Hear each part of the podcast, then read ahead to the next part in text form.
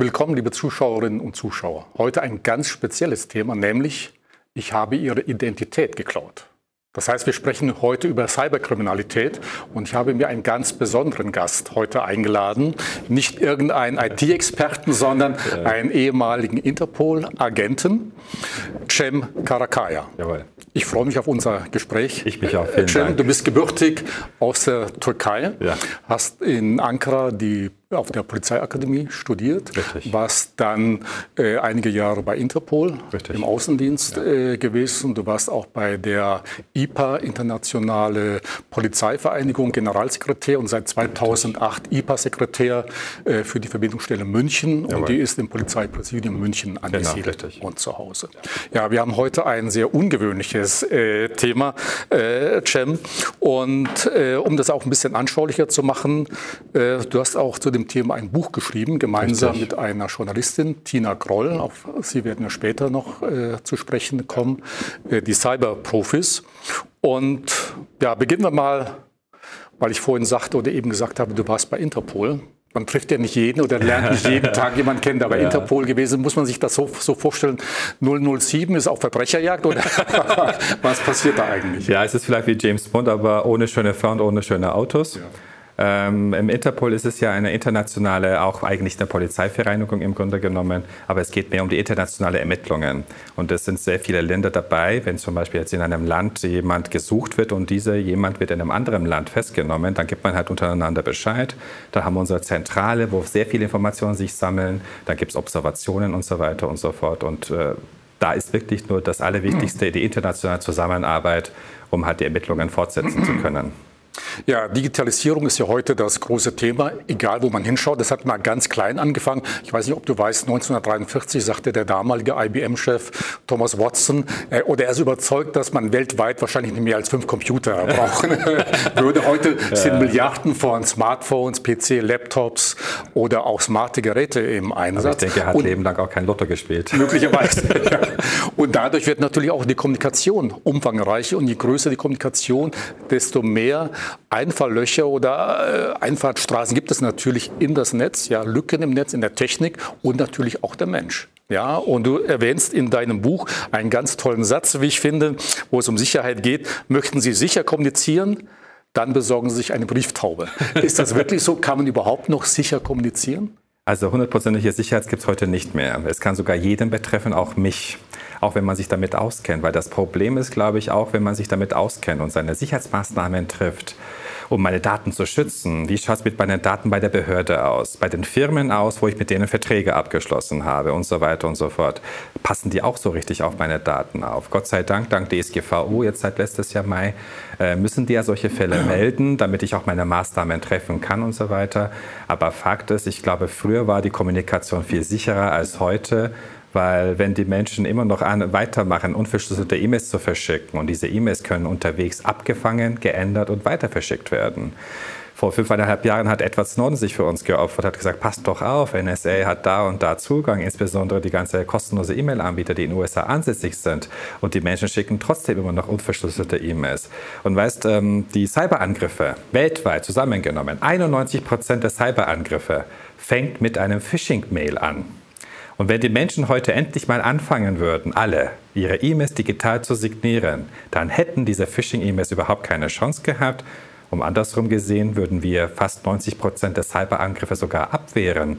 Aber wie du schon gesagt hast, du kannst deine IT-Sicherheitsmaßnahmen treffen, du kannst die neuesten Geräte kaufen. Wie schaut mit meinen Mitarbeiterinnen und Mitarbeitern aus? Sind die auch fortgebildet worden? Kennen sie die Gefahren? Weil wenn du nur die Gefahren kennst, kannst du dich auch ja. dagegen schützen. Ein Beispiel. Die Mitarbeiter Mitarbeiter bekommen zu Hause privat eine E-Mail mit einem verdächtigen Anhang. Der Drang ist zu groß, den Anhang zu öffnen, trauen sich aber nicht. Was machen sie? Die schicken die E-Mail in die Arbeit weiter und machen in der Arbeit auf weil sie gehen davon aus, dass die IT-Sicherheitsmaßnahmen bei der Firma besser getroffen sind als bei denen zu Hause privat, was aber leider auch wieder 60 Prozent nicht der Fall ist. Und dadurch, wenn ich mit meinen Mitarbeiterinnen und Mitarbeitern auch ins Boot nehme und meine IT-Sicherheitsmaßnahmen treffe, wie digitale Signatur und hin und her, dann können wir, glaube ich, uns auch dagegen schützen. Gut, ein paar Details oder Beispiele hören wir sicherlich später noch. Äh, ja. Du hast hier auch was mitgebracht, die Cyberbedrohung, ja. eine Echtzeitkarte weltweit. Und kannst du vielleicht was dazu sagen? Ja, natürlich. Also man denkt vielleicht, wenn ich jetzt ab und zu mal im Fernsehen mitbekomme oder Zeitungen, die sind gehackt worden oder vor zwei Monaten äh, Politikerdaten sind veröffentlicht worden. Man denkt immer, das passiert vielleicht alle zwei Monate sowas. Gell? Und, aber es passiert jede Sekunde was. Und da siehst du hier, wie viele Angriffe jetzt in dieser Sekunde, während wir hier sprechen, ja. was alles so passiert, kann man das alles schön betrachten. Und wenn ich dann anschaue, wie schaut es mit Deutschland aus, sieht man, entweder ist Deutschland auf der dritten oder vierten Stelle von meist angegriffenen Ländern weltweit weil wir halt wirtschaftlich natürlich vorne sind. Wir forschen, wir geben Geld für Forschungen aus, damit wir halt diese ganze Erfindungen machen und so weiter und so fort. Und dadurch werden wir auch meist angegriffen. Das hat auch mit Wirtschaftskraft des Landes zu tun im Grunde genommen. Aber wenn ich das hier sehe, da kommt nur eine einzige Gedanke in meinem Kopf. Ich muss mich dagegen schützen, damit mein Werk, was ich gemacht habe, meine Arbeit, meine Daten, die ich vielleicht jahrelang gesammelt, gespeichert habe, nicht so einfach in die Hände von Hacker kommt. Weil weil du gerade gesagt hast, Deutschland sei auf Platz Nummer drei. Wer ist denn Nummer eins? Wer wird am Nummer meisten eins ist überraschenderweise Russland. Jeden Tag. Ja. Weil man denkt ja immer... Da kommen, da, kommen, eigentlich die meisten Angriffe her, denkt man normalerweise. Ja, eben, weil das ist auch so in Deutschland. Wenn in Deutschland was passiert, Entweder war die Technologie daran schuld oder es waren die Russen. Eine andere Möglichkeit gibt es nicht. Niemand sagt, ich war selber schuld daran. Das ist auch das Problem. Und auch mit den äh, Daten, was alles so veröffentlicht wird. Wir haben zum Beispiel ein Hackerportal. Die haben derzeit 10 Milliarden E-Mail-Adressen mit Passwörtern. Stell dir mal vor. Und dann gibst du mal da rein, gib mir mal zum Beispiel die E-Mail-Adressen, die du hast, die mit bmw.de enden. Haben wir auch gemacht in der Tat. Wir haben 6300 circa äh, E-Mail-Adressen gehabt. Stell dir mal vor, ich kenne ab sofort 6300 BMW-Mitarbeiter, Mitarbeiter mit Vor- und Nachname und deren Passwörter. Die Frage lautet hier, ist jetzt BMW gehackt worden? Nein. Die Mitarbeiterinnen und Mitarbeiter haben ihre dienstliche E-Mail-Anbieter oder E-Mail-Adresse irgendwo privat benutzt, um sich zu registrieren. Und dadurch werden deren Datensätze natürlich abhanden gekommen und dann kann es so passieren, dass solche Daten veröffentlicht ja, werden. Deshalb habe ich auch einen Satz in deinem Buch gefunden, nämlich nicht die Technologie sei gefährlich, sondern die Menschen Richtig. sind es. Äh, Richtig, weil der Computer rechnet ja. mit allem, aber ja. nicht mit seinen Benutzer. äh, bleiben wir gerade noch mal äh, bei ein paar Zahlen. Zahlen. Ich habe eine Zahl gefunden, laut einer Studie des IT-Sicherheitsunternehmens Nortons sind im Jahr 2017, also vor zwei Jahren, 23 Millionen Bundesbürger Opfer von Cyberkriminalität ja. geworden. Also wahnsinnig viel. Und eines dieser Opfer ist auch deine Kollegin Tina ja. äh, Groll. Äh, Groll. Sie ist Journalistin, äh, Online-Redakteurin bei Zeit. Ja, und äh, das war jetzt allerdings nicht 2017, äh, sondern 2009. Und sie ist Richtig. Opfer eines Identitätsdiebstahls geworden. Was ist da genau passiert? Also Identitätsdiebstahl an sich, ich kann jetzt, jetzt deine Identität nicht stehlen und du bist identitätslos, das geht ja nicht. Es geht ja mehr um Identitätsmissbrauch. Und ihre persönlichen Daten wurden missbraucht, im Internet mit ihren persönlichen Daten eingekauft und nicht bezahlt. Somit war Tina die Schuldnerin. Sie hat die ganze Mahnbescheide bekommen. Am Anfang hat sie das vielleicht nicht so ernst genommen, weil hat gedacht, das ist bestimmt so eine Betrugsmasche, da falle ich doch nicht ein und so weiter. Bis das rauskam, dass gegen sie sogar Festnahme Haftbefehlen waren und so weiter. Und dann hat sie natürlich angefangen, sich zu wehren. Sie hat circa eineinhalb Jahre lang dafür gekämpft, um zu beweisen, dass sie mit der ganzen Sache nichts zu tun hat. Und genau das finde ich das Beängstigende. Es reicht nicht, dass du Opfer geworden bist vom Identitätsmissbrauch. Du musst doch auch da zusätzlich beweisen, dass du mit der Sache überhaupt nichts zu tun hattest. Wie krank ist denn das im Grunde genommen? Und Gott sei Dank war sie aber erfolgreich. Sie hat also nicht äh, weggelassen. Gott sei Dank, weil sie wahrscheinlich Journalistin ist, hat sie richtig tapfer gekämpft. Und deswegen, als ich dann sie kennengelernt habe in München, habe ich gesagt, wir müssen unbedingt zusammen was machen. Sie jetzt, jetzt somit als Opfer, was sie alles erlebt hat, wie sie gekämpft hat und welche Maßnahmen man heute treffen sollte. Und ich erzähle eher von der Ermittlerseite, ähm, welche Probleme wir haben, von internationalem Cyberterrorismus bis zum kleinsten Delikt, wie es dazu kommen kann. Selbstverständlich mit meinen Anekdoten vom Interpol äh, plus die Maßnahmen. Ja, wir kommen gleich mal zu ein paar Beispielen. Ja.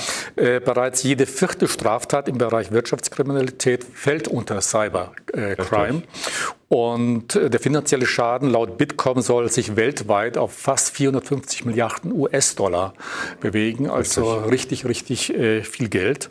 Und unterhalten uns mal darüber, Wirtschaft und Politik, Identitätsmissbrauch. Da bringst du auch einige Beispiele. Äh, da ist unter anderem vom Social Engineering die Rede oder ja. Call IDs äh, Spoofing, ja. Spoofing. Was ist das eigentlich? Call ID Spoofing ist zum Beispiel, dass ich die Telefonnummer auf dem Display verschleiern kann. Das heißt, wenn ich dich anrufe, ich kann jede beliebige beliebige Nummer auf deinem Display anzeigen lassen.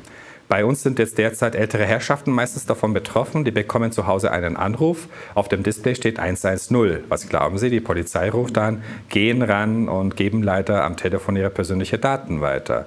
Diesen Callcenter oder Call-ID-Spoofing haben wir auch in dem Fall ähm, CEO-Masche, ja. Chefmasche.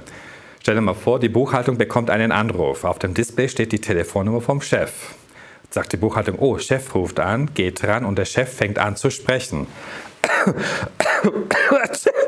Äh, sorry, ich habe mich erkältet, aber wir müssen so schnell wie möglich äh, Geld nach Russland überweisen die überweisen das Geld. Man kann zwar die Stimme vom Chef nicht erkennen, ja. aber die Nummer ist auf dem Display. Chef ist erkältet, deswegen genau, ja. schafft man Vertrauen und somit schafft man wirklich, die Leute dazu zu bringen, Geld zu überweisen. Ganz neu haben wir jetzt, dass die Buchhaltung eine E-Mail von einer Mitarbeiterin bekommt oder Mitarbeiter. Es heißt, mein Bankkonto hat sich geändert, wird er zukünftig mein Gehalt auf dem neuen Konto überweisen. Wann kommt es erst raus, dass es ein Betrug war? Bis die Mitarbeiterin Mitarbeiter zur Buchhaltung kommt und sagt, Alter, wo ist mein Gehalt jetzt her?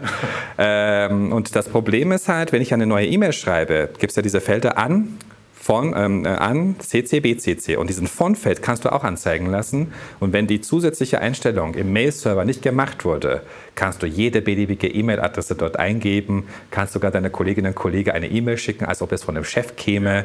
Und somit kann man auch die Leute so reinlegen. Und das ist kein Hexenwerk mehr im Grunde genommen heutzutage. Dafür gibt es so viele Softwareprogramme. Das benutzen ja die sogenannten Script-Kiddies, die ja. nicht so unbedingt Hackerkenntnisse äh, haben, aber trotzdem mit äh, Hilfe der Softwareprogramme versuchen oder auch sogar schaffen, die Leute zu hacken. Wie wird das denn äh, in der Zukunft sich weiterentwickeln? Ja, über KI, künstliche Intelligenz, kann man Stimmen ja. modellieren, man kann die Bilder verändern. Also ich könnte dann bei deiner Frau anrufen. Äh, ich rufe zwar an, aber sie sieht dich ja, auf dem ja, Display. Ja. wie soll man, äh, was kann man da noch machen? Ich weiß nicht, wir müssen, glaube ich, erstmal auf die Zeit warten, ob das wirklich so kommt und wenn, ob das wirklich solche Fälle passieren, dass wir auch unsere Maßnahmen diesbezüglich entwickeln können. Aber stell dir mal vor, das Hacken an sich haben wir seit 80er Jahren.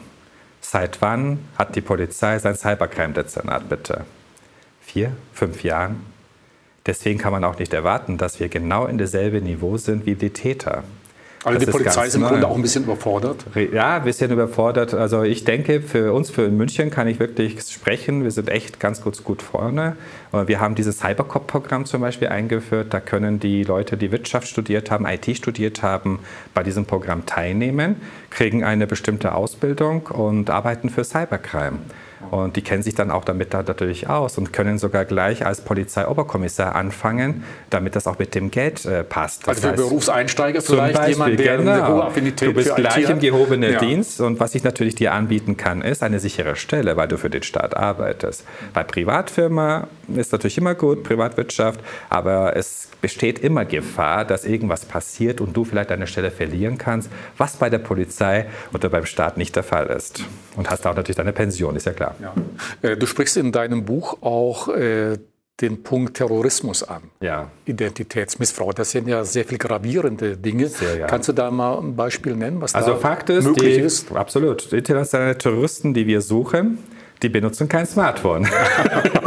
die benutzen immer noch alte Knochenhandys, damit wir halt die nicht orten können. Und bei manchen Fällen stellen wir sogar sicher wirklich Tüte voll SIM-Karten. Für jeden Anruf, äh, für jedes... Das, was jede, man eigentlich auch so in Actionfilmen sieht, dauernd werden die SIM-Karten Absolut, das ist wirklich ja. so. Für jede verschickte Nachricht benutze seine SIM-Karte. Die Frage lautet jetzt hier, woher kommen so viele SIM-Karten her?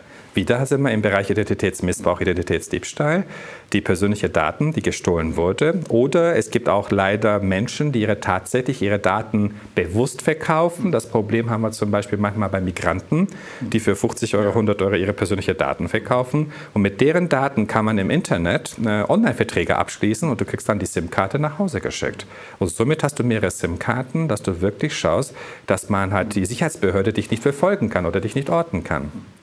Also die Terroristen, die Internationale, die sind alle klug. Die wissen ganz genau Bescheid, wie wir ticken. Die wissen ganz genau Bescheid, wie lange wir Zeit als Sicherheitsbehörde für einen gerichtlichen Beschluss brauchen. Die wissen ganz genau Bescheid, wie lange wir Zeit für eine internationale Zusammenarbeit brauchen. Gut, in Deutschland haben wir auch immer das große Problem, wir sind an sich gläsern, wir nutzen Social-Media-Netzwerke ja. und anderes mehr. Aber dann, wenn es mal um das Thema Datenschutz geht, ja, sind wir wieder, dann, dann drehen wir uns ab, um Gottes Willen. Ich, ich, muss dir ganz ehrlich zugeben, wo das Ganze angefangen hat, mit sozialen Netzwerken hin und her, habe ich gesagt, das wird in Deutschland nicht funktionieren, weil die Deutschen sind in dem Bereich sehr sensibel. Ja.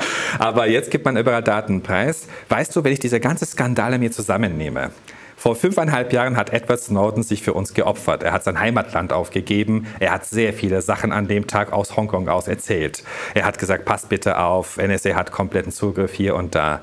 Dann hat Max Schrems, damals als Jurastudent, heute ein Rechtsanwalt aus Österreich, gezeigt, was Facebook nur in drei Jahren über ihn gespeichert hatte. Letzten Sommer haben wir mitbekommen, dass Facebook unsere Daten missbraucht hat. Vor drei, vier Monaten haben wir mitbekommen, ähm, dass Facebook-Anmeldedaten gestohlen wurde. 50 Millionen. Ich frage mich, wer sein Passwort geändert hat. Dann haben wir wieder kürzlich mitbekommen, dass 500.000 Google Plus-Accounts gestohlen wurde und dass Google erst uns nach einem Jahr Bescheid gegeben hat. Wenn du mich fragst, was für eine Frechheit. Ach, all nach diesem Skandal habe ich keinen einzigen Menschen bei uns im Marienplatz gesehen, der demonstriert. Aber wenn wir als Polizei zum Beispiel unser Polizeiaufgabengesetz erweitern möchten, sind plötzlich 30.000 Menschen da. Aber weißt du, das Problem ist, glaube ich, auch wieder in dem Fall die Manipulation. In sozialen Netzwerken wurde das so gezeigt, dass wir jetzt alle Handgranaten tragen dürfen, als ob jetzt jeder Kollegin, Kollege von mir überall nur wegen Spaß Handgranaten werfen würden oder das mit der Definition von Gewalt und hin und her.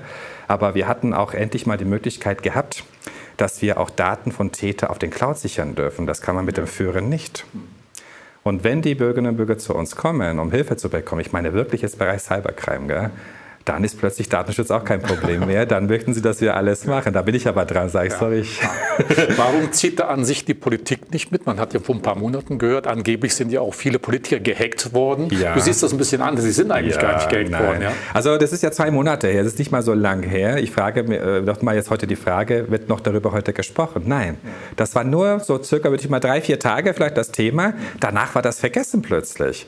Dass sogar Daten äh, von Politikern veröffentlicht worden sind, Chat Chatprotokolle von Facebook. Es hieß, oh, ist vielleicht Facebook gehackt worden? Wie kann es sein, dass unsere Chatprotokolle veröffentlicht werden? Ein simples Beispiel.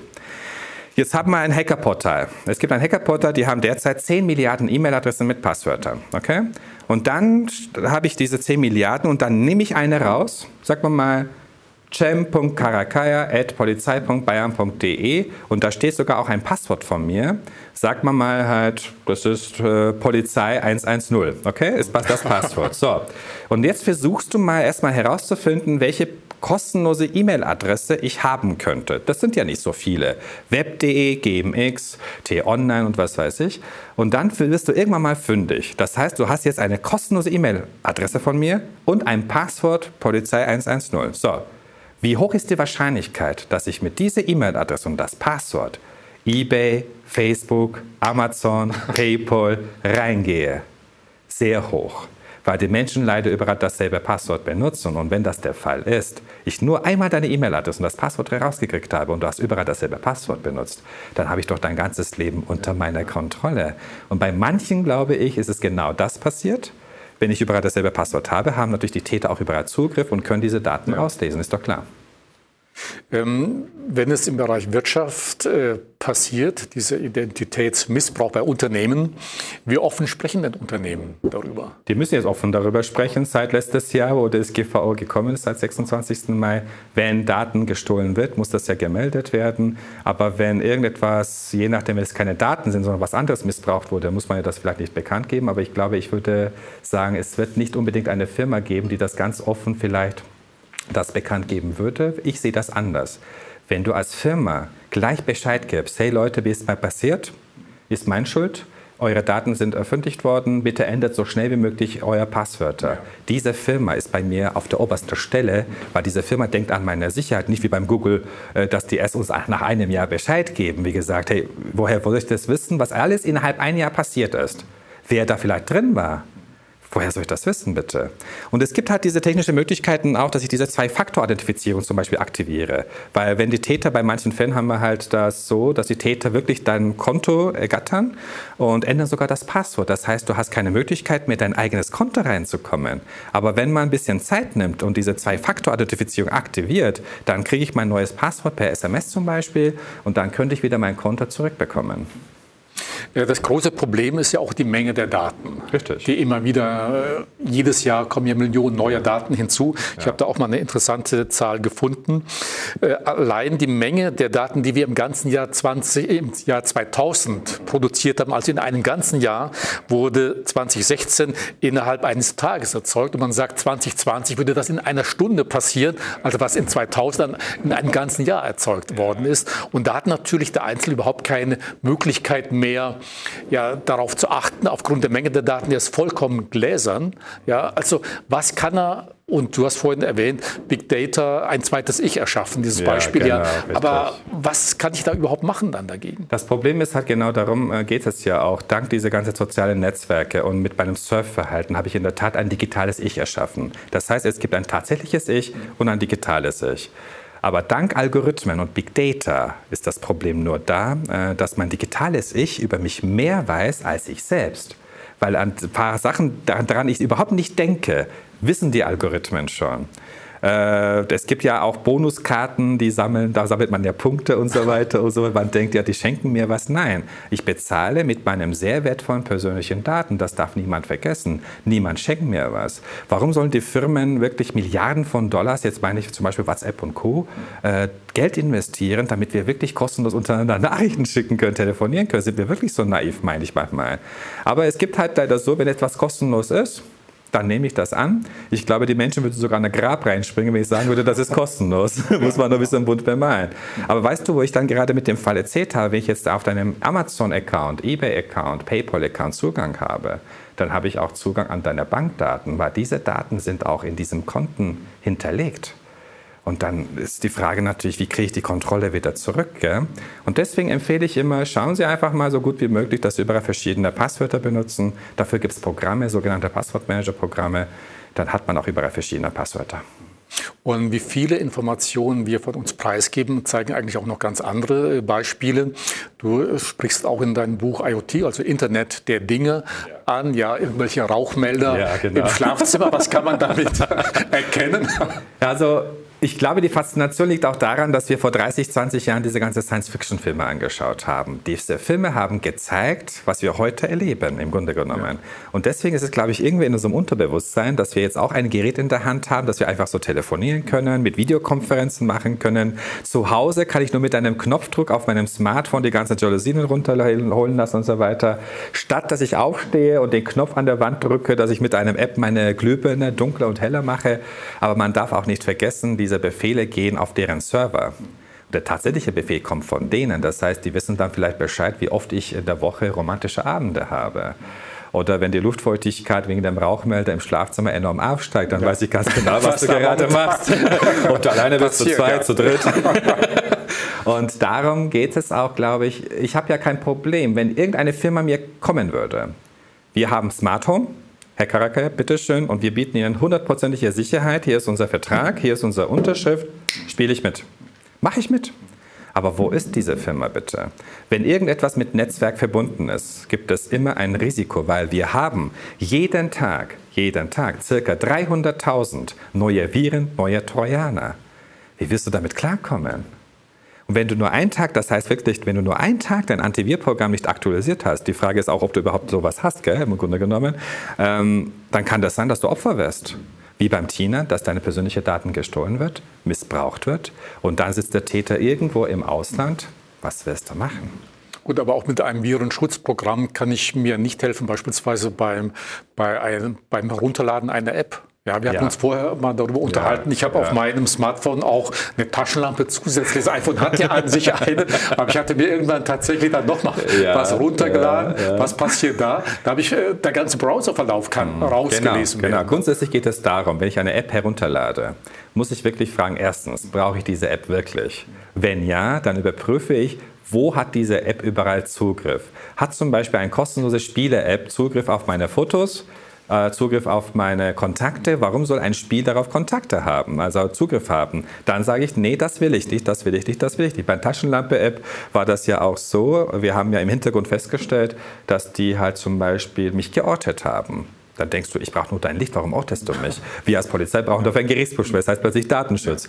Ähm, zweitens, was wir festgestellt haben, war, dass diese kostenlose Taschenlampe auch im Hintergrund meinen ganzen Browserverlauf auf deren Server geschickt hat. Das heißt, die wissen ganz genau Bescheid, äh, welche Seite die letzten zwei, drei Jahre besucht habe. Und wenn du mich fragst, ist ein doch ein hoher Preis, wo ich mit meinen persönlichen Daten Grunde dafür bezahlt habe. Bleiben wir nochmal bei dem Thema Missbrauch. Ähm, Täter. Ja. Du als Interpol-Mann bereits, du hast ja laufend im, im Grunde täglich ja. mit irgendwelchen Tätern zu tun. Und da habe ich gelesen, es gibt drei Gruppen von Tätern. Die Kleinkriminellen, ja. was gibt es dafür? Ja, also Kleinkriminelle, die machen halt, da haben wir sogar unter 18 sogar solche Leute, die sogenannte Script-Kiddies, mhm. die dann natürlich auch mal versuchen, ähm, mit Softwareprogrammen die Leute zu hacken. Aber grundsätzlich ist es geht darum wirklich um Geld, ums Geld. Mhm.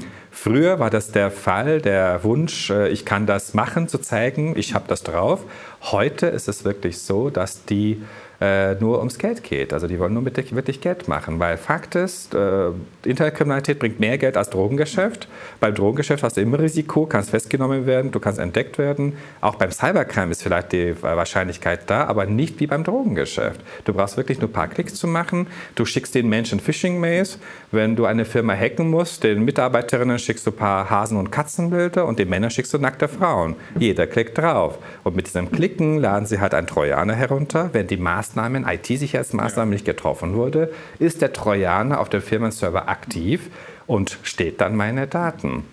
Ich glaube, wir müssen halt die Menschen ein bisschen bewusster machen, wie schnell das sowas gehen kann und wo die ganzen Gefahren sind. Nur mit einem Klick kann sein, dass die ganze Existenz einer Firma quasi geschädigt wird und die Firma vielleicht auch nicht mehr existiert. Bei dieser SEO-Masche-Geschichten äh, haben wir, glaube ich, drei oder vier Firmen schon in Deutschland, die nur wegen diesem Fall nicht mehr existieren, ja. weil das sehr viel Geld ins Ausland überwiesen worden ist. Und deswegen, wir müssen unsere Mitarbeiter und Mitarbeiter ins Boot nehmen, also IT-Sicherheitsmaßnahmen technisch gesehen treffen, dann haben wir schon wirklich eine bessere Chance, uns dagegen zu schützen. Und wenn wir anfangen, endlich mal unsere E-Mails so digital zu signieren, das halt wirklich zeigt, dass die E-Mail wirklich von mir kommt und kein Phishing ist, dann haben auch die Phishing-E-Mails keine Chance mehr. Und da haben wir schon so viele Gefahren dann abgewehrt, dass wir wirklich alles schon sicher benutzen können. Das Internet ist eine wunderschöne Welt. Es ist wie die Welt für Harry Potter zu vergleichen. Eine wunderschöne Welt. Und diese Harry Potter-Welt gibt es auch eine dunkle Gasse, wo die bösen Hexen sich aufhalten. Muss ich aber nur wegen dieser einzigen dunklen Gasse das ganze Harry Potter-Welt verteufeln? Nein. Ich gehe einfach nicht rein. Fertig. Und genau das ist auch mit dem Internet so zu vergleichen, weil wenn ich so IT-Sicherheitsmaßnahmen brauche, wie kann ich mir technisch gesehen oder rechtlich gesehen helfen?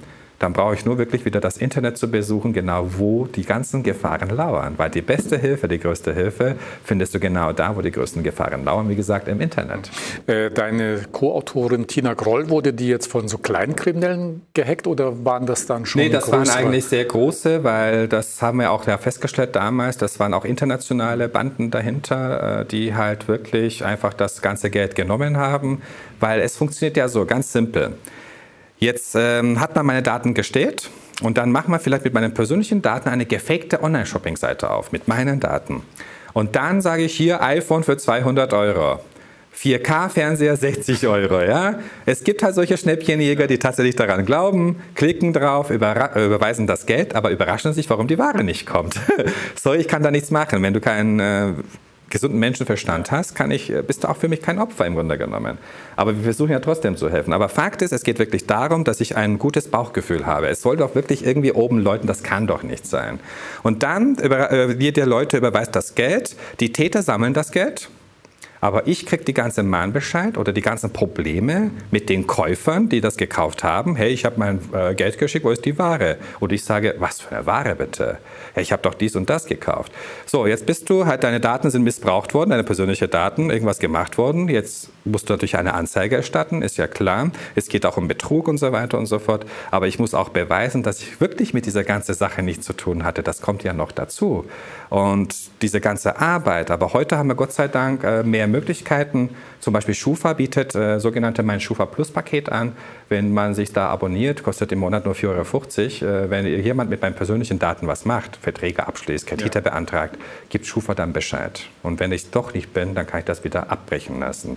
Alle drei Monate schickt Schufa mir ein Schreiben. Hey Cem, da ist deine E-Mail-Adresse hier und hier aufgetaucht worden. Bist du damit einverstanden? Die untersuchen sogar Deep Web und Darknet. Und wenn meine E-Mail-Adresse im Darknet aufgetaucht ist, ist für mich ein Zeichen, Cem, ändere dein Passwort. Und das ist die erste Firma, die überhaupt dagegen was macht, wenn du mich fragst. Und manche haben ja mit Schufa ein bisschen Probleme. Gell? Und Schufa hat letztes oder vorletztes Jahr sein 50-jähriges Bestehen gefeiert. Was Schufa in 50 Jahren von Daten her gesammelt hat, macht Google innerhalb drei Stunden. Wahnsinn. Äh, bei den Tätern ist es ja auch, was es dann auch der Polizei ja äh, schwierig macht, sie dingfest zu machen. Die wenigsten sitzen ja in Deutschland. Genau, das Opfer sitzt in Deutschland, der Server ist vielleicht in China und der Täter sitzt in Russland. Beim Cybercrime ist es, glaube ich, auch die wichtigste Frage, wo ist der Server? Und ist in diesem Land der Tatbestand genauso Strafe wie bei uns in Deutschland bzw. Europa. Wenn nicht, dann hast du auch keine Chance. Es gibt sehr viele illegale Streaming-Seiten. Wenn ich die ganzen Virentrojaner zusammennehme, sehr viele, über 60, 70 Prozent äh, dieser Virentrojaner kommen von illegalen Streaming-Seiten und von erotischen Seiten. Kommt zum Beispiel über die blinkende Werbebanner. Das heißt, heutzutage musst du nichts mehr herunterladen, nichts mehr klicken. Nur der Besuch von der Internetseite reicht völlig aus, dass du diesen Computervirus oder Trojaner auf deinem Rechner drauf hast. Und diese äh, Seiten kommen meistens von einem Inselland, südpazifische Inselland Tonga. Ja, so. Jetzt äh, schickst du als deutsche Polizei. Ich glaube nur zwischendurch, ich glaube, das ist einer der Inseln auch, die von, vom Klimawandel besonders zum Beispiel, bedroht sind. Zum Beispiel, ja, genau, genau. Etwas unter Wasser Aber dann stell dir ja. mal vor, du schickst als deutsche Polizei an diese Kollegen auf diesem Inselland eine E-Mail. Hey, liebe Kollegen, Kollegen in Tonga, sperrt doch diesen Server. Ich glaube, erstens kommt unsere deutsche Polizei E-Mail in deren Spam-Ordner rein und die werden sich totlachen, weil der Einnahmequelle von diesem Inselland sind diese Serveranlagen und außerdem ist es dort kein Straftat. Und deswegen muss man immer schauen, wo ist das? Wir haben leider diesen Tatortprinzip nicht auch. Ähm, und deswegen tut es mir auch schrecklich leid, um ganz ehrlich zu sein, wenn ich ins Opfergesicht sagen muss, wir geben unser Bestes, aber schauen wir mal, was da rauskommt. Ich kann leider nichts mehr garantieren. Bei anderen Fällen wie Einbruch und so weiter haben wir sehr viel Erfolg. Drogen, was alles so passiert. Auch bei uns in München, wir gehören ja zu den sichersten Stadt überhaupt in äh, ganz Deutschland, weil mit unserer Kriminalstatistik, was jetzt auch letzte Woche ganz neu veröffentlicht worden ist. Aber wie schaut es mit Cybercrime aus? Und wenn wir dann als Sicherheitsbehörde unserer Bürgerinnen und Bürger das Vertrauen auch in dem Bereich nicht weitergeben können, fängt irgendwann mal Selbstjustiz an. Und die letzte Haltestelle ist Bürgerkrieg. Und das möchten wir nicht. Was immer wieder auch klar wird, auch hier in deinen Ausführungen, wir selber tragen ja eine ganze Menge bei, dass es diese Täter äh, gibt. Gerade jetzt für unsere Zuschauer, die meisten sind ja nun selbstständige Freiberufler, Unternehmer. Ähm, jeder verreist ja auch mal. Ja. Wir kennen das auch mit dem Zug, ja. im Flieger. Wir haben ja, ja gerne unser Laptop äh, genau. äh, dabei, Notebook. Dann kaum sitzen wir, wir machen es schon auf und arbeiten da. Und du kannst auch von solchen Fällen berichten. Jeden Tag. Also auch noch heute war ich wieder im Zug. Aber bis jetzt das allerbeste war, glaube ich, wo ich kurz vor Weihnachten flog ich nach Düsseldorf und ich saß am Fenster, leer und eine Frau. Der Flieger war noch am Boden und sie holte schon gleich ihr Laptop raus, wie du gerade gesagt hast die fängt gleich an zu arbeiten. Die Menschen haben vergessen, ihre Reise zu genießen, wenn du mich fragst. Alter, sitz doch, trink deinen Kaffee, genieße es, penn und schlaf ein oder was weiß ich, aber bitte arbeite nicht. Ähm, weil sie hat gleich ihr Laptop geöffnet. Ich habe gleich gesehen, wie sie heißt mit Vor- und Nachname, weil das Anmeldefenster ist ja immer mit Vor- und Nachname. Und dann hat sie mit ihr, ihr Passwort eingetippt, was ich auch ganz genau gesehen habe. Und dann denkst du, wo hat sie wohl ihre äh, kostenlose E-Mail-Anbieter? Das sind ja nicht so viele in zehn Minuten kriegst du das raus und dann versuchst du mit diesem Passwort da reinzugehen. Und in ihrem Fall war das wirklich so. Ich habe mal beim Gmail einen Treffer gehabt und es war dasselbe Passwort. Und das heißt, ich habe jetzt ihr Gmail-Account komplett unter meiner Kontrolle. Die Frage ist, habe ich sie jetzt gehackt? Ja, das nennt sich Visual Hacking. Aber habe ich dafür extra Mühe gegeben? Nein. Und jetzt habe ich ihre Daten und versuche vielleicht mit dieser E-Mail-Adresse und das Passwort auf eBay, Amazon, Facebook. Was meinst du, wie hoch die, wie gesagt, die Wahrscheinlichkeit ist, dass du überall da reinkommst? Ja, ja. Aber ich wollte sie nicht ansprechen, ich war so müde, habe mir gedacht, ich schicke dann später äh, von ihrer eigenen E-Mail-Account eine E-Mail, sie soll zukünftig besser aufpassen. Ähm, aber dann kam während des Fluges unser Flugbegleiterin, um unsere Getränke zu verteilen. Und als ich sah, dass unsere Flugbegleiterin genauso heißt wie sie, konnte ich nicht mehr zurückhalten, habe gesagt, schauen Sie her, sie heißt genauso wie Sie. da hat das auch das erste Mal auf das Namensschild geschaut und dann zu mir, hat gesagt, kennen wir uns? Habe ich gesagt, nö. Dann hat sie gesagt, woher kennen Sie aber meinen Nachname? Habe ich gesagt, verrate ich nicht, aber ein Tipp von mir, bitte ändern Sie Ihr Kennwort. und deswegen meine ich, die Menschen geben heute den Hackern alles in einem goldenen Tablet. Der Hacker muss bescheuert sein, der Hacker muss blöd sein, wenn er da nichts machen würde. Auf der anderen Seite sprechen wir von Datenschutz und Co. Ich frage mich, wo sind denn bitte schon diese Daten, die ich schützen soll?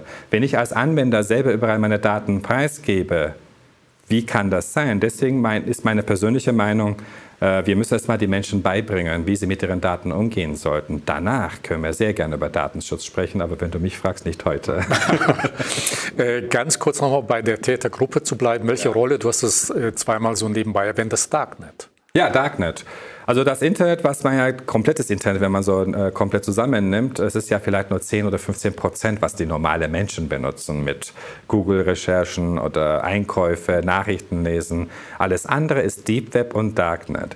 Aber man muss das nicht einfach so sehen, dass es nur Drogenseiten gibt, wo ich Waffen kaufen kann oder Pornografie und so weiter und so fort. Es gibt auch wissenschaftliche Datenbanken drin äh, Dissidenten, Freiheitskämpfer. Ed Edward Snowden hat sich über Deep Web äh, Kontakt mit dem Journalisten aufgenommen. Bei manchen Ländern äh, können die Menschen nicht so frei über ihre Meinungen sprechen. Dann gehen sie halt über Deep Web. Da gibt es zum Beispiel auch ein paar soziale Netzwerke, die im Deep Web solche Seiten haben, wo die Menschen dann doch ihre Meinungen frei äußern können, was sehr, sehr wichtig ist für eine Demokratie heutzutage.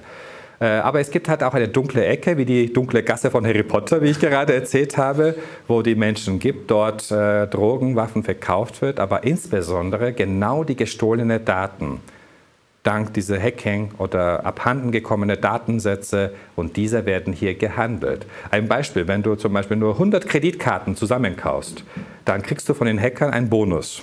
Und zwar, das nennt sich KDB Shops Liste. Ja. Das sind die Online-Shopping-Seiten, wo du mit diesen gestohlenen Kreditkarte einfach kaufen kannst, weil die Sicherheitsmaßnahmen nicht so gut getroffen sind bei den an wie bei den ja. anderen. Äh, moralisch gesehen sind sie auch manchmal gut drauf, wenn du 20 verseuchte USB-Sticks bestellst überweist dein Geld, dann kriegst du auch deine USB-Sticks und fünf Stück davon funktionieren zum Beispiel nicht. Da sagst du, hey Leute, fünf Stück haben nicht funktioniert. Du, die entschuldigen sich tausendmal, dein ganzes Geld ist nächsten Tag wieder auf deinem Konto und schicken dir 50 Stück kostenlos. So einen Service kriegst du beim Amazon nicht.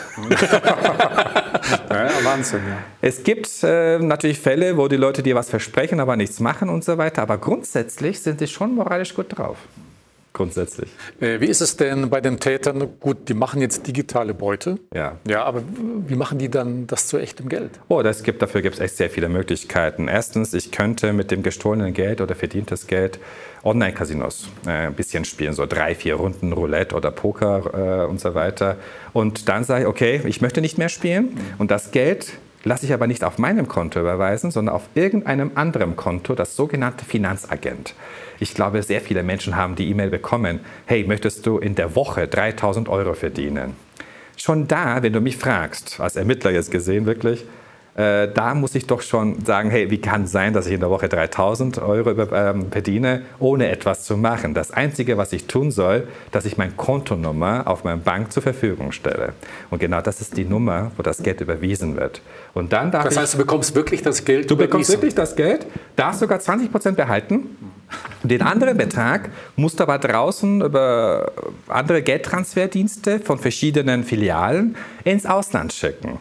Und dann, wenn wir genau diese Menschen dann festnehmen, das sind ja sogenannte illegale Finanzagenten, ja. und sagen, sie haben gerade, was sie gemacht haben, das nennt sich Geldwäsche. Es ist ja, du wäschst das Geld für denen. Niemand gibt dir doch einfach so viel Geld. Und äh, ja, das wusste ich nicht. Aber man muss halt das bitte schön denken. Wie kann es sein, dass ich in der Woche 3000 Euro verdiene? Aber wie viele Fälle werden davon aufgedeckt? Äh, also das ist echt schwierig, weil statistisch gesehen wird das ja nicht alles so äh, registriert jetzt bei der Polizei, dass du wirklich sagst, okay, genau um diese Fälle geht es. Deswegen wäre das richtig falsch. Aber ich glaube, dass es, es gibt auch sehr viele Fälle, die im Dunkelzifferbereich sind. Insbesondere erleben wir das bei unseren älteren Herrschaften. wenn die jetzt Opfer werden von einem betrügerischen Fall, insbesondere im Bereich Cybercrime, lieber bezahlen sie das Geld, als bei der Polizei das zu anzuzeigen, damit sie sich nicht schämen müssen. Das erlebe ich sehr oft. Und bei älteren Herrschaften tut es mir so schrecklich leid, weil die brauchen wirklich jahrelang, haben sie vielleicht das Geld gespart und werden paar, innerhalb ein paar Minuten wirklich das Geld los. Ein ganz cooles Beispiel habe ich mal erlebt mit einer alten Frau. Sie hat, ich, mit ihr hatte ich mal einen anderen Fall gehabt. Ja. Circa ein oder zwei Monate später rief sie mich wieder an. Hat gesagt, Herr Karakaya, mich hat heute ein, der äh, Staatsanwalt äh, vom Bundeskriminalamt angerufen. Habe ich gesagt, sowas gibt's nicht, aber machen Sie weiter. Ja, er hat sagte, dass man mit meinen persönlichen Daten in der Türkei äh, kinderpornografische Seiten eröffnet hat. Ja, und was sollen sie tun? Ja, nachdem, äh, jetzt sucht die Türkei mich und der Staatsanwalt, der Herr Staatsanwalt hat mich ja jetzt gefunden, jetzt muss man mich in der Türkei liefern. Habe ich gesagt, Sie sind eine deutsche Bürgerin, so einfach geht das nicht, aber machen Sie weiter. Ja, und der Staatsanwalt fliegt heute zufälligerweise nach Istanbul und würde wegen einem anderen Fall handeln und würde auch für meinen Fall handeln, damit ich nicht ins Gefängnis komme. Habe ich gleich gesagt, ja, wie viel müssen Sie überweisen? Ja, 32.000 Euro. Ich habe auch gerade geduscht, habe mich frisch gemacht. Ich würde jetzt auch gleich zu meiner Bank gehen, um das Geld abzuheben, ja. aber ich wollte nur fragen, wie kann das sein, dass man mit meinen Daten in der Türkei kinderpornografische Seiten eröffnet hat? Habe ich gesagt, wissen Sie was, das ist eine Masche. Sowas ist nicht passiert. Die wollen nur ihr Geld haben, aber nachdem sie sich so frisch gemacht haben, gehen sie zur Polizeiinspektion, machen sie eine Anzeige und die Kollegen können mal wieder was Schönes riechen. Ja. Nach zwei, drei Tagen rief sie mich wieder an. Hat gesagt, Herr Karake, der angebliche Staatsanwalt habe ich wieder angerufen. Habe ich gesagt, was haben Sie denn gesagt? Ja, dass ich mit der richtigen Polizei telefoniert habe und dass er keine Cent kriegt. Was soll er gesagt haben am Telefon? Na, aber eins möchte ich doch wissen, wo habe ich Fehler gemacht, damit ich bei meinen zukünftigen Opfern nicht denselben Fehler mache. So sind die Täter drauf, weil sie von Ausland aus agieren. Und hat sogar diese alte Dame gesagt, so, sagt eine deutsche Polizei, die können mir gar nichts machen. In der Fall war der Täter tatsächlich in der Türkei, ja. aber wir haben doch was gemacht, mit der türkischen Polizei zusammengearbeitet, sind da unten sehr viele Personen festgenommen worden, unter anderem auch genau die Person, die telefoniert hat. Ich hätte ihm so gern gesagt, schau her, wir können doch was machen. Kannst du mal, wenn du das schon ansprichst, wo dann Leute dingfest gemacht werden konnten, ja. aber wie hoch ist denn die Aufklärungsquote? Das ist leider nicht so hoch. Deswegen, meine persönliche Meinung ist auch wieder hier, äh, vielleicht haben wir ermittlungstechnisch nicht so viele Chancen weil Tatortprinzip nicht da ist. Wir wissen nicht mal, wo die Täter sitzen, die Haupttäter. Aber mit Prävention kann man, glaube ich, mit dem Thema besser kämpfen.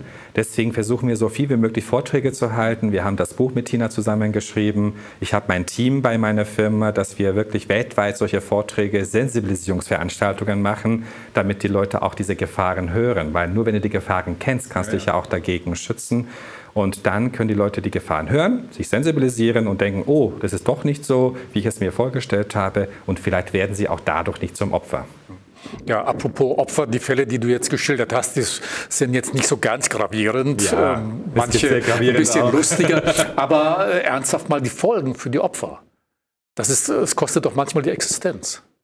Ja, natürlich. Also Tina hat das ja auch fast dasselbe erlebt. Also ich, äh, ich bin voll begeistert von ihr, wie sie gekämpft hat. Weil stell dir mal vor, sie hat immer noch die Angst, wenn sie vom Urlaub zurückkommt, den Briefkasten zu öffnen, weil sie immer noch diese Angst spürt, äh, dass das irgendein Briefkasten ein Mahnbescheid drin könnte. Und vielleicht hat sie sich verspätet und sich rechtzeitig nicht gemeldet. Kann sein, dass dein Konto vielleicht äh, gefändet wird. Das heißt, du kannst kein Geld mehr abheben, musst aber vielleicht unbedingt. Äh, es gibt bestimmt auch äh, psychische Störungen in dem Fall, dass du nicht mehr vertraust. Du traust dich nicht mal selber rauszugehen. Die haben ja auch so viele Fälle bei normalen polizeilichen Fällen. Aber im Bereich Cybercrime, wenn du so einen Fall erlebst wie Tina, äh, dann hast du kein Vertrauen mehr. Du hast, denkst, die Polizei kann mir sowieso nicht helfen. Gell? Tina hat auch in dem Fall, Gott sei Dank, auch einen Rechtsanwalt gefunden, der in dem Bereich ein bisschen spezialisiert war. Und ohne Rechtsanwalt wäre Tina wirklich geschmissen. Sie hat ja jeden Tag Schreiben geschickt an diesen ganzen Bonitätsauskunftsfirmen. Löschen, löschen, löschen. Dann passiert das zwar, aber dann kommt irgendetwas wieder rein und dann kommen die Daten plötzlich wie von einem Grab raus und du musst wieder was machen. Und das, deswegen finde ich DSGVO sehr gut, dass jetzt die Bürgerinnen und Bürger die Möglichkeit haben, wirklich zu sagen, hey, da habe ich das festgestellt, das möchte ich nicht, bitte löschen.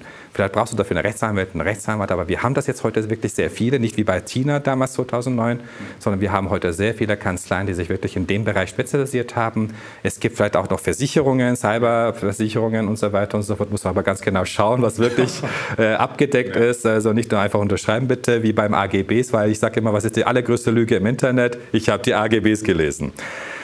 Und daher finde ich, dass Tina geschafft hat. Und deswegen war das mir eine ganz große Ehre, dass ich mit ihr zusammen auch das Buch schreiben konnte, weil sie erzählt ganz genau, was sie erlebt hat. Dass wenn man dieses Buch liest, dann merkt man, äh, kriegt man, glaube ich, auch ein bisschen Gänsehaut.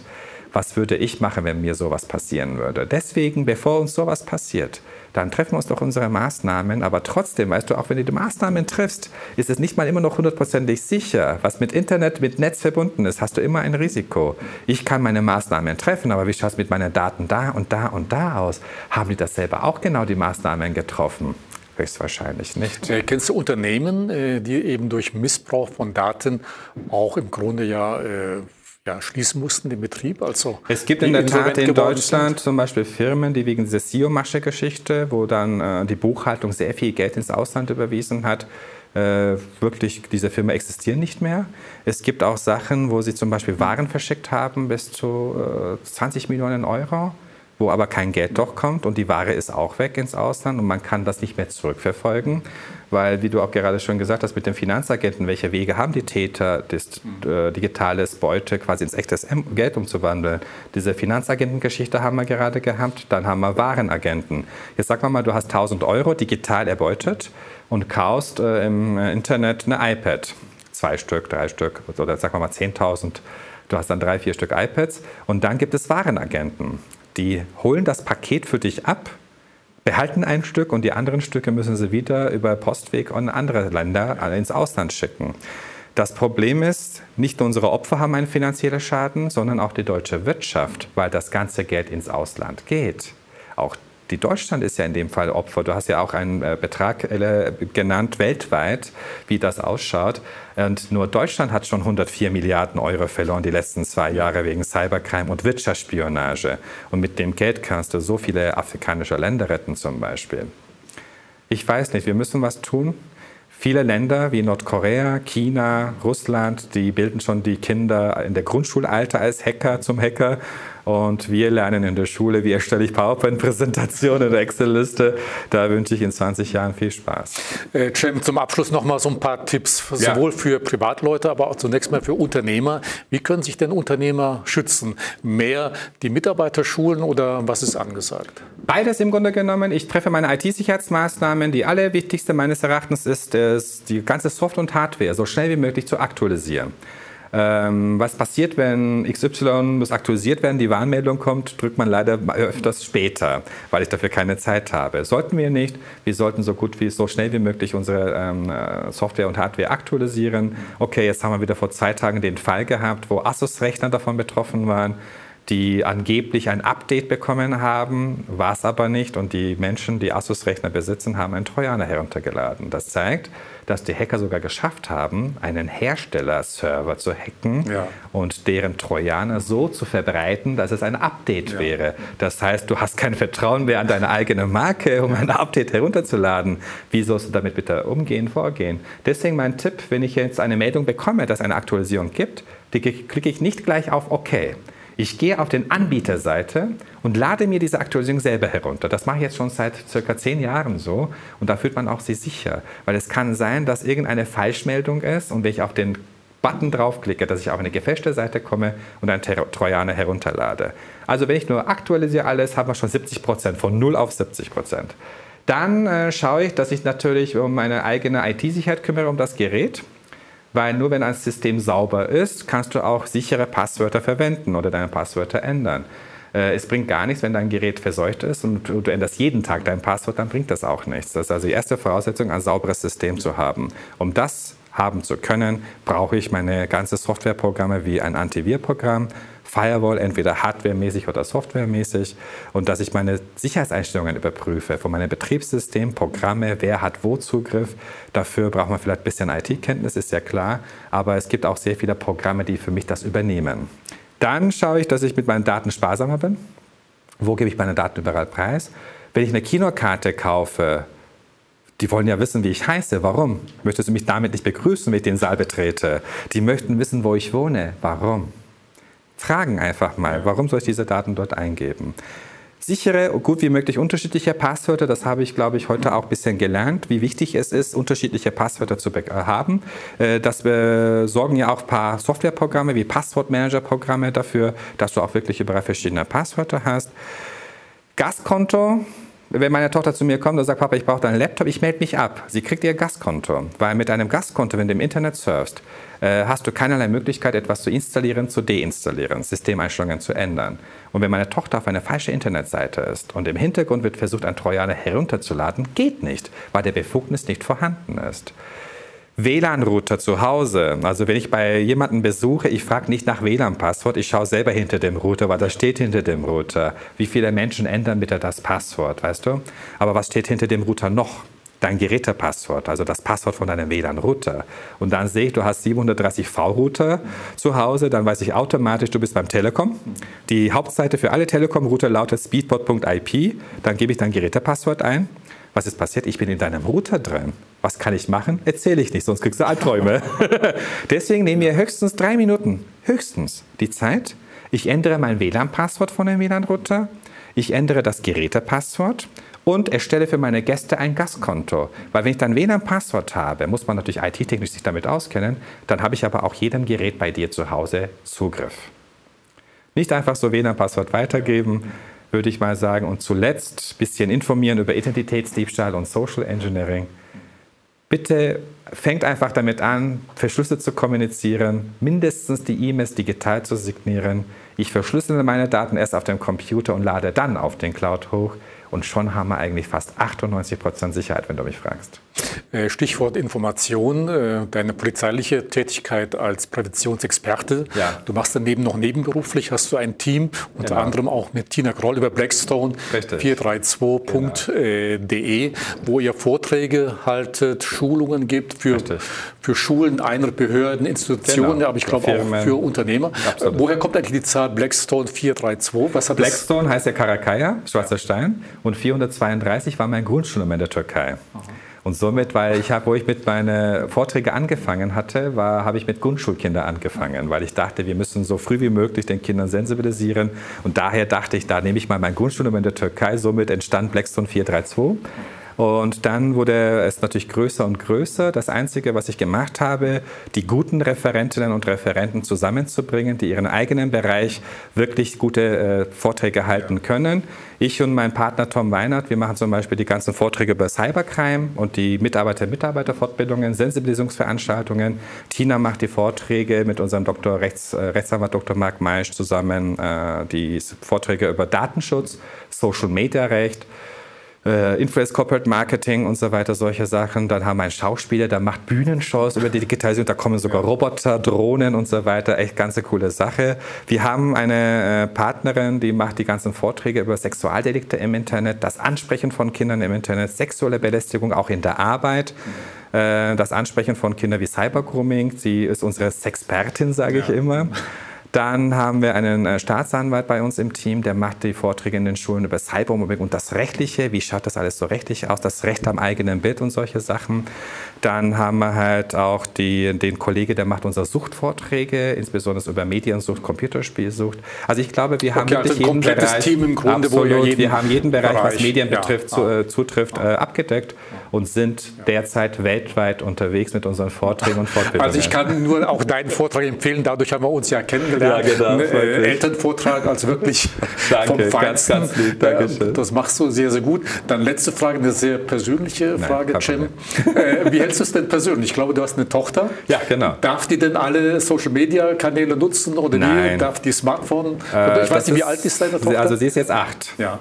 Äh, das ist natürlich sehr, sehr zu früh, aber ich werde wirklich damit kämpfen, dass sie so spät wie möglich bekommt, ihr Handy oder Smartphone, was das auch sein mag. Aber ich empfehle meinen Elternabend bitte Smartphone erst ab 16, weil ein Kind oder Jugendliche, die können erst ab 16. Aber fast unmöglich. Ja, ich weiß, hundertprozentig zwischen Realität und Virtualität unterscheiden. Aber weißt du, ich gebe meine achtjährige Tochter auch nicht den Autoschlüssel und sage, Schatz, fahr du heute, das schaffst du schon. Und das Smartphone ist kein Handy. Das Ding hat zwei Mikrochips drin, acht Controller, ein Betriebssystem drauf. Es ist ein Computer. Und wenn du mich fragst, Pornografie war noch nie so leicht zu erreichen. Die Kinder haben in der Hand das Smartphone, machen die Suchmaschine auf und geben das Wort Porno ein. Fertig. Mehr brauchen die nicht. Wenn irgendjemand heute über Kinderschutz, Jugendschutz spricht, lache ich mich tot. Existiert heute nicht mehr, weil halt dieser Zugriff in diesen Bereichen so einfach geworden ist. Und deswegen finde ich als Eltern, wir sind auch die erste Elternsein-Generation, die diesbezüglich eine Erfahrung machen muss. Wie gebe ich diese Medienkompetenz an meine Kinder weiter? Es ist nicht so einfach. Deswegen muss ich als, als Eltern mich erstmal darüber informieren, mich medienkompetent machen, damit ich das den Kindern weitergebe. Aber ich darf auch meine Vorbildrolle nicht vergessen. Ja. Das Vielleicht halt noch ein Tipp. Äh, jeder unserer Zuschauer ist ja wahrscheinlich, es sind viele Eltern ja. dabei. Du hast mir eingangs erzählt, es gibt auf dem Handy oder auf dem Smartphone eine App, ja, genau. Äh, einen Kalkulator, der aber gar kein Kalkulator ist. Also letzter Tipp für ja, unsere Zuschauer. Was verbirgt sich dahinter? Es gibt sehr viele man Möglichkeiten. Man kann damit rechnen, muss man, man sagen. Man kann man auch rechnen. Also wenn ich auf diesen äh, App draufklicke, ist es wirklich ein Rechner. Aber wenn man einen bestimmten Code eingibt, dann kommt doch ein geheimer Bereich raus, wo vielleicht peinliche Fotos, peinliche Kontakte gespeichert sind, die meine Eltern nicht sehen dürfen. Und das muss man wissen, dass sie halt solche Möglichkeit gibt. Verbieten bringt gar nichts, muss man dazu sagen, weil ich war mal auch selber im Mediamarkt, wollte für mich selber ein Playstation-Spiel kaufen. Da kam so eine 10- oder 11-Jährige zu mir und fragte mich, ob ich für ihn das Spiel mitkaufen würde, was aber erst ab 18 erlaubt war. Er würde mir sogar 5 Euro geben, ohne Schmarrn. Und ich habe gesagt, auf keinen Fall, ich, für 10 mache ich es. Aber ich nehme es ja auch ihm nicht übel, weil er sieht Türke und denkt, mit ihm kann ich handeln. Aber ich habe noch nie so ein rotes Gesicht gesehen, als ich meinen Ausweis zeigte und sagte, Junge, es ist kein guter Tag für dich heute. Deswegen ist es wichtig, die Prävention. Ja. Die Kommunikation, das Vertrauen zwischen mir und meinem Kind. Die zwei größten Waffen, was wir unsere Kinder geben können, ist Selbstvertrauen, Selbstbewusstsein. Die Kinder werden von ihren Eltern wie Taxis in die Schule gebracht. Ich habe meine Tochter nur die ersten zwei Wochen letztes Jahr begleitet, den Schulweg. Habe ich gesagt, hier sind deine Rettungsinseln. Habe ich gesagt, wenn du Hilfe brauchst, schreist du genauso wie zu Hause. Wenn niemand rauskommt, dann machst du dies und das. Da muss man halt den Kindern ein bisschen dieses Selbstbewusstsein geben. Und wenn die Kinder ein schlechtes Bauchgefühl haben, sollen sie immer die Möglichkeit haben, zu mir als Eltern zu mir zu kommen und sagen, davon was erzählen. Und die dürfen nie Angst haben, wenn ich den Eltern erzähle, dann geht dies und das weg. Und wir dürfen bitte schön unsere Vorbildrolle bitte nie, aber nie vergessen. Cem, herzlichen Dank. Ich sage danke. Für die vielen Informationen. Danke. Äh, lieber Zuschauer, hier nochmal die Buchempfehlung, die Cyberprofis. Und all, wenn Sie wissen möchten, wie Sie Ihre Identität schützen können, wie sie nicht missbraucht werden kann, vor allem, was Sie, wie Sie sich selber schützen können, finden Sie all das in diesem Buch. Natürlich auch wie gewohnt bei uns auf der Website dwc-digital.com. Wir werden auch von dir eine Kontaktadresse hinterlegen. Gerne. Wenn Sie also ihn mal selber kennenlernen möchten, Sehr Rat gerne. und Tat, denke ich, stehst du auf jeden Fall zur Verfügung. Ja, natürlich. Natürlich. Und ja, war eine tolle Erfahrung, tolle Neuigkeiten. Danke. Herzlichen Dank nochmal. Ich sage danke. Herzlichen Dank, liebe Zuschauer.